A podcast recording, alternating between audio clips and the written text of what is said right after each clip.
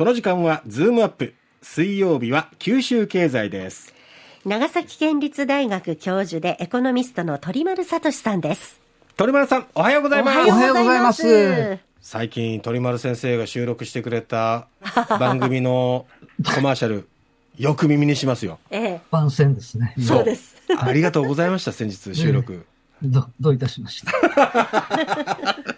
あの、先ほどの、ええ。あの、ニーサですよね。はいはいはい。あ、これね、国の説明が下手だと思うんですよ。おー。あの、要するに諸外国に比べて、ええ。あの、日本の場合は個人の金融資産がもう預貯金がもう過半数占めてるから、え予算はそんなに多くないんだっていうので日本も増やしましょうみたいな、うんそういう説得力なくてえ。、うん。あの、日本っていうのが、今はあの、第一次所得収支っていうので企業は稼ぐようになってて、要するにええ。海外企業を M&A で買収したり、海外に工場やええ。事務所を建てて、海外で儲かったのがこ連結決算した時に黒、ものすごい黒字になって、うん。内部留保になっちゃってますよと。うん。で、一般的にはその内部留保溜め込むのはけしからんという形になってるんだけど、うんあの、個人でもその企業の株主になれば、ええ配当金っていうのが得られるし、え株価が上がればキャピタルゲインっていう風にもなるからえ。、えだから、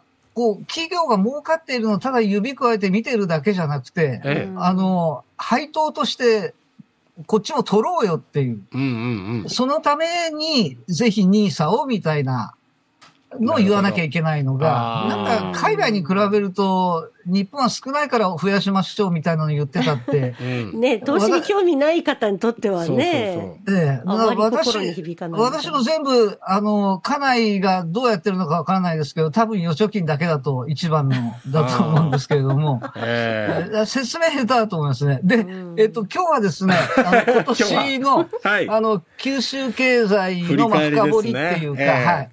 あの、今年あの、大変革期を迎えてるっていうことで、ええ。あの、ものづくりと交通機関について、うん。あの、見ていきたいと思います。はい。はい。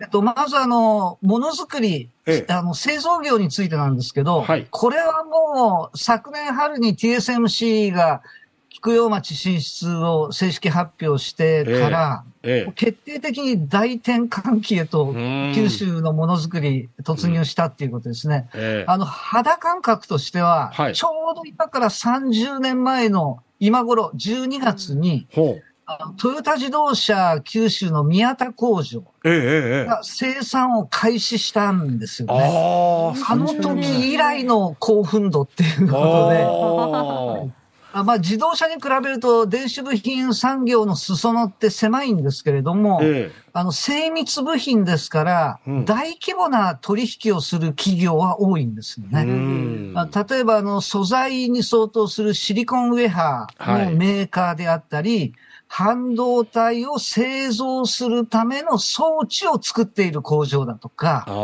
そういったところがもう相次いで今年は設備投資計画を打ち出して、えで、さらにそのソニーもまあ合弁で TSMC と出資し合うわけですけれども、えソニー自体も熊本県菊陽町のすぐ北に隣接する甲子市、え。はい。あの、もう数、数百メートル、数、数キロしか離れてないですところなんですけれども、新しい工場を建設するっていうので、えこうソニーが長崎県と熊本県に投資する金額がだいたい7000億円って言われてます。で、TSMC の分がもう1兆円っていうことになっていて、え関連投資まで合わせると、今年発表された半導体関連投資だけで2兆円近くえ。うんに達します。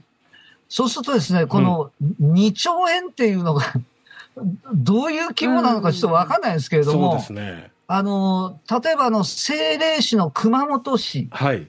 熊本市の1年間の市民所得っていうのがええ2兆円ちょっと超えるぐらいなんですよね。だから投資額だけで判断すると、うん九州に政令指定都市がもう一つ出現するっていう、うそのくらいのインパクトを持っているということです。あの、まあ、熊本も長崎も九州全体はそうなんですけど、人手不足がこう上限制約にならないように注意しなきゃいけなくて、えあの、TSMC って、あの、実は、あの、ご今度の合弁会社の入社試験がすでに始まっててですね、え来年春には100人、まあ最終的には1700人になるんですけど、え。え来年春100人の新卒社員が入社予定。でで、熊本大学の学生の内定者によると、はい。面接はえ基本的に全て英語だそうです。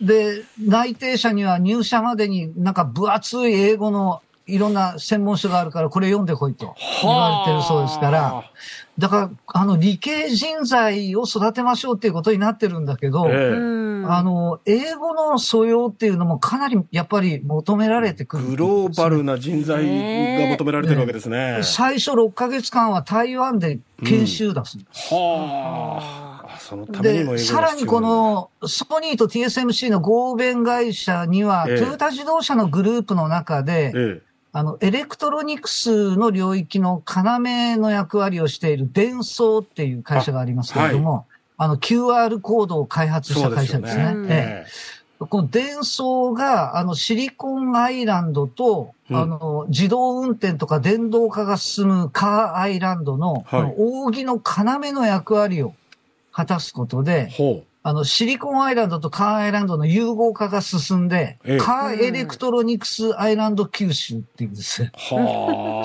そういう新展開が見えてくる一年だったかなと思います。なるほど。あの、もう一つ、あの、陸海空でもいろんな動きが、まあ、この番組の中でもずっと伝えてきましたけれども、え一つ空に関してですえ。ね、はい。あの、とても面白い実験が10月末に始まっています。はい。